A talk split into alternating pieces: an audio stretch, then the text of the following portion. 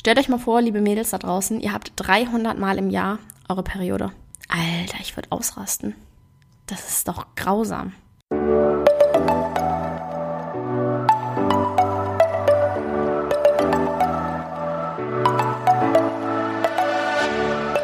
Moin und herzlich willkommen zu einer neuen Folge des Eat Pussy Not Animals Podcast, der Podcast, der dir den Einstieg in die vegane Ernährung erleichtern soll. Moinsen, meine Freunde, und herzlich willkommen zu einer neuen Podcast-Folge von mir.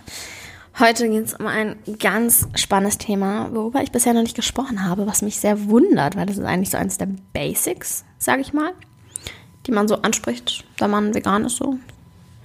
Also eigentlich, ja, doch. Und deswegen finde ich es irgendwie crazy, dass ich es bisher noch nicht äh, angesprochen habe. Aber besser spät als nie, ne?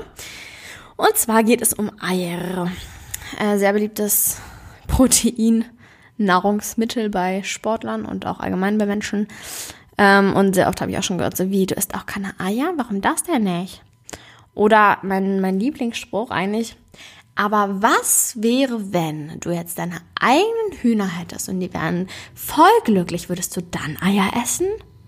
Und ich denke mir so, Honey, spielt das eine Rolle? Ich habe keine Hühner, ich lebe in Berlin. Aber egal, anderes Thema. Ähm, eigentlich ist das Ganze, ja, so wie Milch und so weiter. Es wird kein Tier im direkten Zusammenhang getötet. Wobei, na schon, komme ich später zu. Aber ähm, ja, trotzdem wird ein Tier ausgebeutet. Und wie immer, wenn es um Geld geht und Industrie, dann kommt das Tier zu Schaden, denn man möchte ja so viel wie möglich in so kurzer Zeit wie möglich haben. Kurze Hintergrundgeschichte. Ich habe immer früher wirklich, nachdem ich Sport gemacht habe, ich habe immer so Homeworkout und so gemacht, als ich jünger war, so 15, 16. Und da habe ich immer direkt danach so ein Rührei mir gemacht oder Spiegelei oder so. Ich dachte so, geil, jetzt habe ich so voll die krassen Proteine, jetzt nehme ich so voll Muskeln, Masse zu und so weiter. So richtig witzig eigentlich. Auch teilweise voll spät abends noch, weil ich halt dachte, dass ich das so voll dann direkt danach brauche und keine Ahnung. Ähm, ja, also ich war eigentlich schon ein Eier-Fan und das gehört auch immer so voll zum Sonntagsfrühstück dazu. So ein hart gekochtes Ei oder eigentlich, eigentlich nicht mal hart gekocht. Irgendwann habe ich angefangen, ich mochte das dann so viereinhalb Minuten, sagt man immer so, die, die alle Kochzeit, ich habe gar keine Ahnung mehr. Auf jeden Fall, dass es so innen flüssig ist und dann so außen aber so fest. Wisst ihr, was ich meine?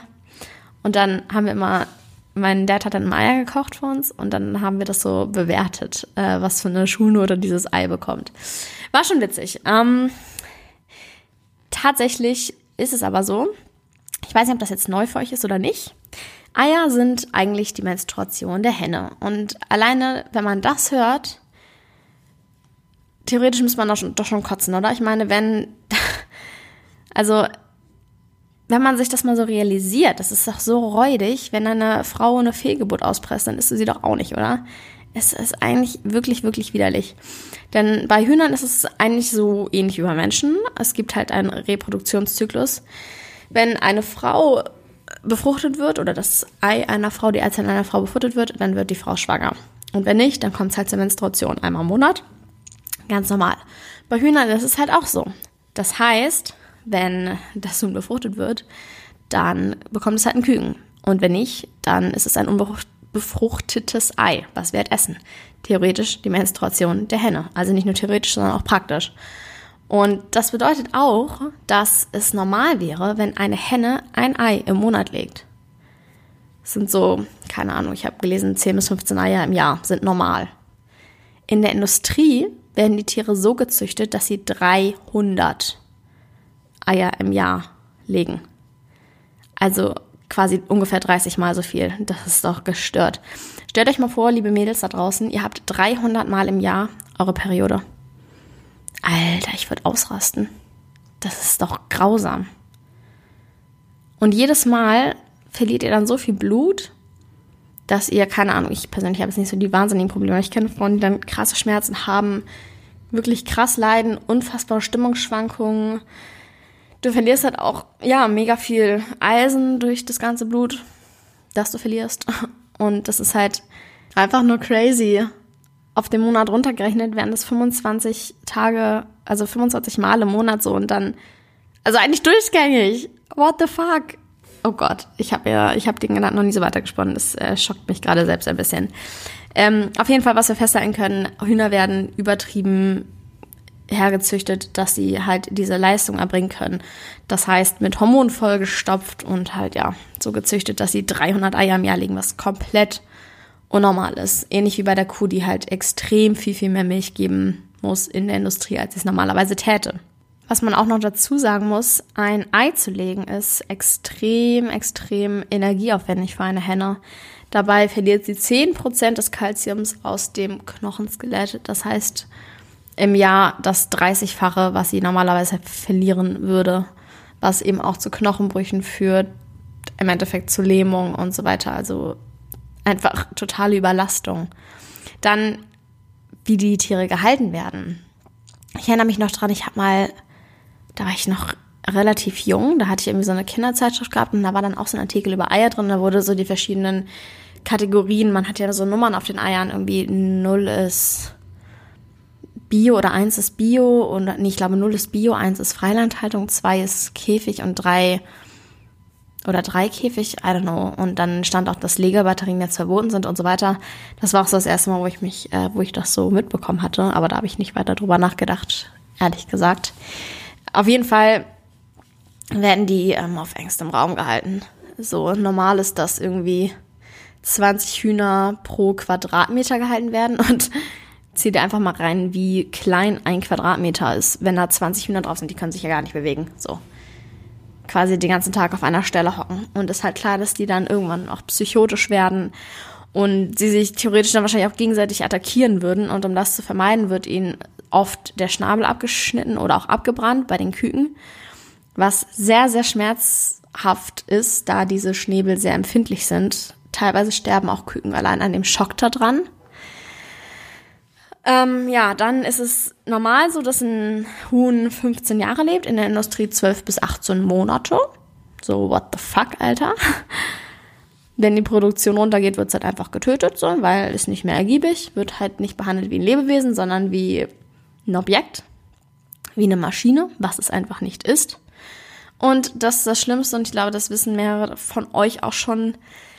Die Hälfte ungefähr der Küken sind natürlich äh, männlich und somit nicht profitabel, können keine Eier legen, werden lebendig geschreddert. Das ähm, wurde auch schon, glaube ich, öfters im Fernsehen und so weiter gezeigt. Ich habe das mal gesehen in der Schule sogar in einem Film, den wir geguckt hatten. Ich glaube, das hieß, wie hieß denn der? Feed the World oder sowas. Äh, da habe ich das auch schon mitbekommen. Ist halt, ja, extrem grausam. Einfach so, ja, ihr könnt keine Eier weg mit euch. So einfach lebendig in so einen Schredder geworfen. Geil. Und das ist alleine in Deutschland 45 Millionen pro Jahr. Fucking 45 Millionen. The fuck? Wenn man Menschen in dem Tempo schreddern würde, keine Ahnung, wie lange es nur dauern würde, bis wir ausgestorben wären. Kurz, auf jeden Fall, kurz. Und ich hatte neulich erst mal in der Story, es ist allein im letzten Jahr um drei Millionen gestiegen was mich extrem, extrem schockiert hat, weil ich eigentlich dachte, dass da was getan wird und dass irgendwie Betriebe das einstellen, dass es auch teilweise, dachte ich, verboten ist. Keine Ahnung. Das hat mich auf jeden Fall extrem schockiert, dass es immer noch weiterhin ansteigt. Wobei mich das eigentlich nicht wundern muss, weil ja, Menschen lieben nach wie vor ihr Ei und warum soll denn ein Ei schlimm sein? Es stirbt ja niemand bei. Mhm, genau. Ach und man kauft ja auch sowieso nur Eier aus ähm, Biohaltung, was dann ja sowieso viel, viel besser ist und den Tieren geht sehr gut und die stolzieren den ganzen Tag glücklich über die Wiese. Wirklich, so ist doch das Bild, wenn Leute davon reden, dass sie Bio kaufen. Und es kotzt mich einfach nur an diese Rechtfertigung. Dieses, ja, es ist Bio, also ist alles gut, also brauche ich mir kein schlechtes Gewissen machen. Was halt einfach völliger Bullshit ist. So, an sich ist der Gedanke, dass du nicht den Kack kaufen willst, ist ja gut so, ist ja irgendwie eigentlich was Positives, aber es, ja, steht vielleicht Bio drauf, aber was dann wirklich dahinter steckt, ist mal wieder was komplett anderes. Ich habe da schon eine ganze Folge drüber gemacht. Bio bedeutet, erstmal sind nur 5% der Eier in Deutschland Bio, also fast nix. Und das heißt auch nur, dass es sechs Tiere pro Quadratmeter sind, was halt immer noch viel zu viele sind. So ein Quadratmeter ist nicht viel. Und sie kriegen vielleicht ein bisschen besseres Futter.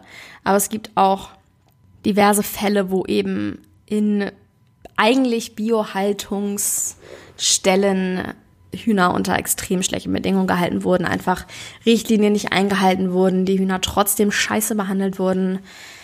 Ja, es ist einfach nur im Endeffekt irgendwo so ein Greenwashing-Ding, dass man versucht, sich ein besseres Gewissen zu machen und eigentlich man aber nichts ändert.